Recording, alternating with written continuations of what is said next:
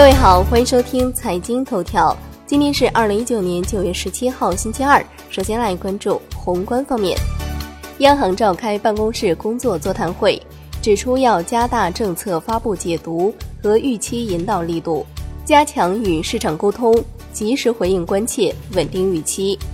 中国八月规模以上工业增加值同比增长百分之四点四，预期百分之五点四，前值百分之四点八。八月份社会消费品零售总额同比增长百分之七点五，预期百分之七点九，前值百分之七点六。中国八月就业形势总体稳定，全国城镇调查失业率是百分之五点二，前值百分之五点三。周一全面降准零点五个百分点政策落地，释放长期资金约八千亿元。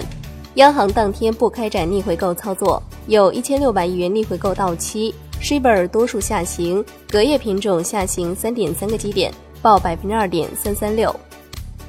来关注国内股市，沪指收跌百分之零点零二，最终报收在三千零三十点七五点。深成指跌百分之零点零二，创业板指涨百分之零点二二。两市成交五千八百一十三亿元，北向资金全天净流入九点一亿元，为连续十二日净流入。香港恒生指数收跌百分之零点八三，国际指数跌百分之零点五六，红筹指数涨百分之零点五三。大市成交八百一十三点八亿港元。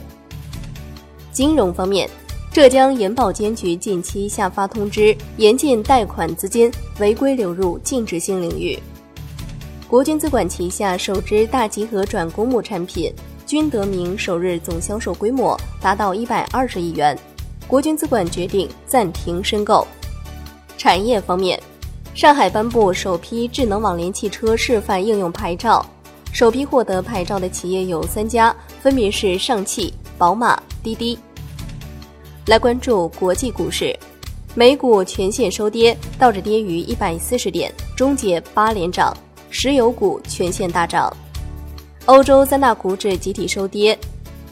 沙特官员考虑推迟沙特阿美 IPO，并寻求在改变沙特阿美 IPO 计划之前评估造成的损失。阿里巴巴二零一九年云栖大会将于九月二十五号至二十七号在杭州举行。本届大会平头哥将有重磅产品发布，并公布。阿里在人工智能方面的整体性突破。商品方面，Newmax 油期货收涨百分之十二点五二，创于十年来最大单日涨幅。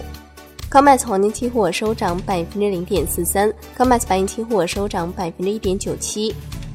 伦敦基本金属多数收跌，LME 七锡收涨百分之三点二五。国内商品期货夜盘多数上涨，焦炭、焦煤。动力煤、铁矿石收跌。债券方面，国债期货低开高走，小幅收红。十年期债主力合约涨百分之零点零九，五年期债主力合约涨百分之零点零二，两年期主力合约涨百分之零点零一。银行间现券收益率先上行后回落。最后来关注外汇方面，在人民币对美元十六点三十分收盘价报七点零六四零。人民币对美元均价调升一百八十九个基点，报七点零六五七。好的，以上就是今天财经头条的全部内容，感谢您的收听，明天同一时间再见喽。